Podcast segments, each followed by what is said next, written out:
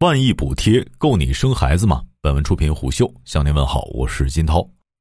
中国在二零二零年的生育率仅为一点三，全年仅出生一千两百万人，出生率创有记录以来的最低水平。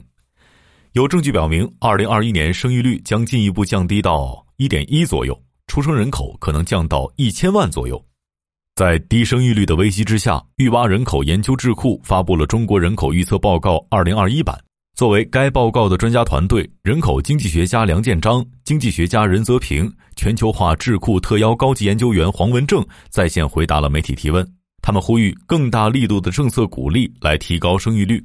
鼓励生育的政策力度够不够大？关键衡量标准在于国家能够提供多少财政用于补贴生育。这份报告估计，如果将我国 GDP 的百分之五用于政策激励，才能把生育率从二零二一年的低点逐步提升到一点六。及发达国家的平均生育率水平，梁建章指出，政策不是说越多越好，而是要看力度，力度最后还是要用钱来衡量的。生育成本高，最后是钱的问题，就是到底生育成本降了多少？一个是钱，一个是时间问题。时间其实是可以用钱来衡量的。二零二一年五月三十一号，中央政治局会议决定实施三孩政策，但由于现在人们的生育意愿普遍低迷。如果仅仅出台三孩政策而不大力鼓励生育，对提高生育率的效果并不显著。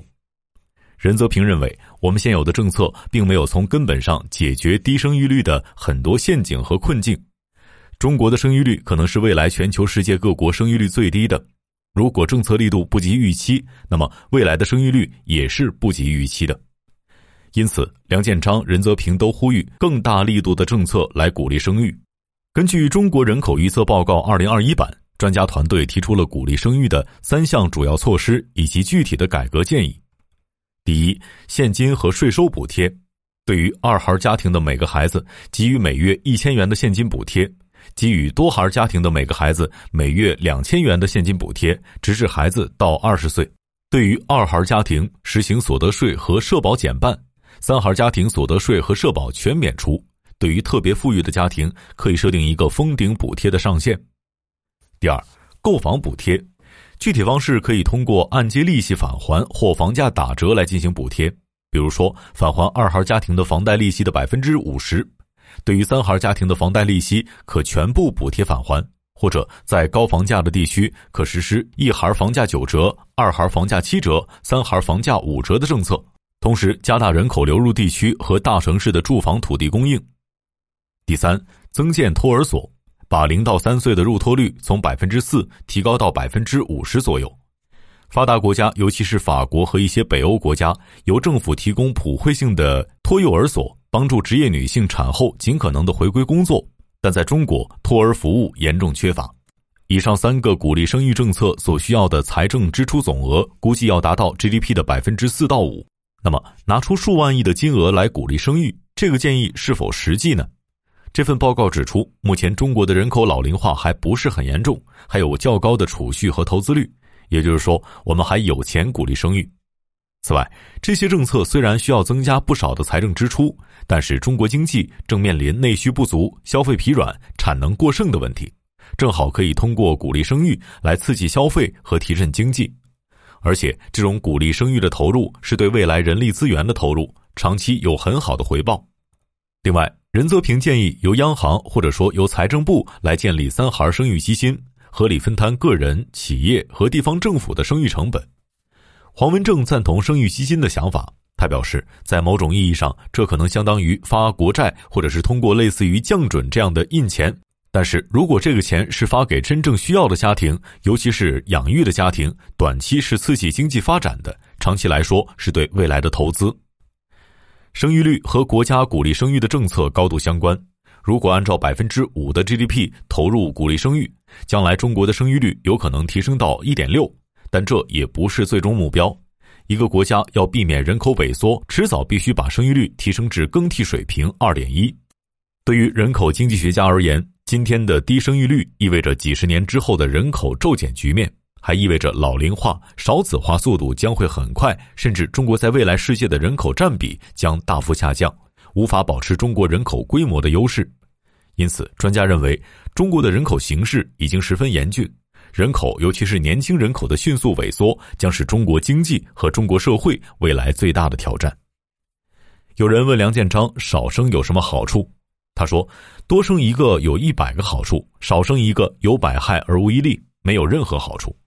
你少生一个，老龄产业还是这么多老人，但是少了一个年轻人，各方面的需求产业都会下降。唯一有好处的可能是宠物产业，没有想到任何其他的好处了。”任泽平谈到了对于人口的认识问题。有人认为中国还是七亿人口合适，中国十四亿人还是多了。中国人多地少，未来人口减少是好事儿。